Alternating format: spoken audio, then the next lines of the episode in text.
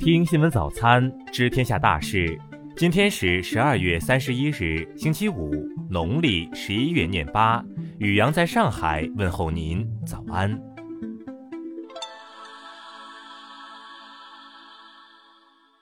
先来关注头条新闻：二零二零年，上海嘉定区一陈姓老人的儿子鼓动老人签订了一份房屋租赁协议。老人患有眼疾，看不清协议内容，但料想自家儿子不至于坑爹，加上有物业作为中间介绍人，就糊里糊涂的在协议上落笔签字。在这份合同中，陈姓老人的儿子把老人的房子租了出去，约定租期三年，且租期内不涨房租。租客也因此对房屋内饰进行了装潢，投入了七万五千元装修款。陈姓老人有家不能回，不得不带着他九旬的父亲在旅馆居住了一年多。最终，调解员和社区党支部书记等人经过几次劝说，房东陈姓老人的儿子同意赔付装修款四万五千元，房客也答应于二零二二年一月十日前搬离。再来关注国内新闻。十二月三十日零时四十三分，西昌卫星发射中心长征三号乙遥八十四运载火箭成功将通信技术试验卫星九号送入预定轨道，发射任务取得圆满成功。三十日，全国税务工作会议指出，要切实加强税收监管和税务稽查，着力提升税收治理效能，维护国家税收安全，对各种偷逃税行为一律严惩不贷。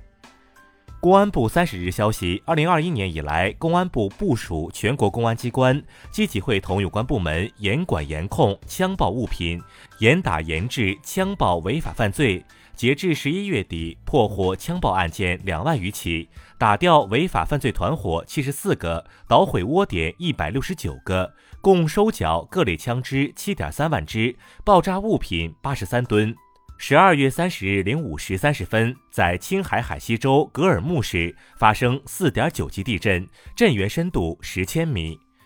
交通部三十日发布通知，要求切实做好西安运输保障，着力提升配送及末端投递能力。河南省三门峡市文物考古研究所三十日消息，日前考古工作人员在配合当地基本建设中，发现战国早期墓葬群，墓葬数量达二百六十余座，出土大量随葬品。江苏省交通运输厅消息，苏锡常南部高速公路常州至无锡段三十日正式通车，国内最长湖底隧道太湖隧道同步实现通车。近日，国家国民体质监测中心发布第五次国民体质监测公报，数据结果显示，二零二零年国民体质合格率超九成，成年人超重率百分之三十五，肥胖率百分之十四点六。再来关注国际新闻。当地时间三十日报道称，乌克兰与法国海军在黑海举行 PASX 军事演习。当地时间三十日消息，日本大阪北新地纵火案嫌疑人古本胜雄也于当天死亡。据报道，该火灾已致二十五人身亡，警方怀疑嫌犯模仿京都动画纵火案。当地时间三十日，阿富汗中央银行发布声明表示，该国银行系统将很快恢复正常，所有金融活动都将顺利进行。据俄外交部当地时间三十日消息，俄罗斯与美国安全保障磋商将于二零二二年一月十日在日内瓦举行。伊朗方面三十日表示，该国向太空发射了一枚载有三个装置的运载火箭，不过目前尚不清楚是否有任何航天器进入地球轨道。韩国最高级别外交官二十九日表示，韩国和美国已经实际上就拟议中的正式结束一九五零年至一九五三年朝鲜战争的宣言草案文本达成了一致。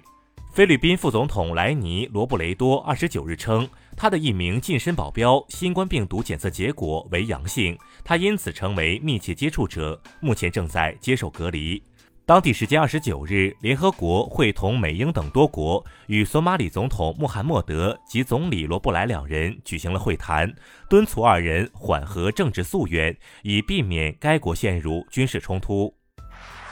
再来关注社会民生新闻。近日，一名吉林省榆树司机称，当地一个叫中维石油的加油站外观上看和中国石油非常相似，加完油发现是中维石油，该加油站去年被当地监管部门通报成品油不合格，中国石油曾以侵害商标权起诉。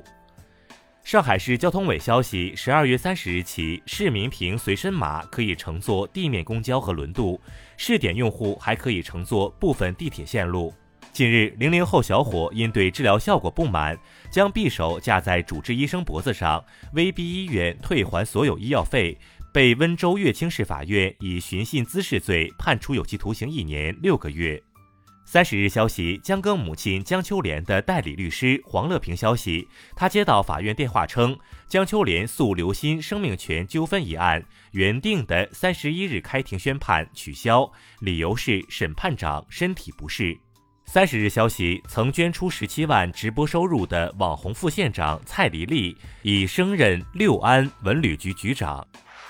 再来关注文化体育新闻。三十日，电影《困在时间里的父亲》获得第三十四届中国电影金鸡奖最佳外语片，这也是金鸡奖首次设立最佳外语片。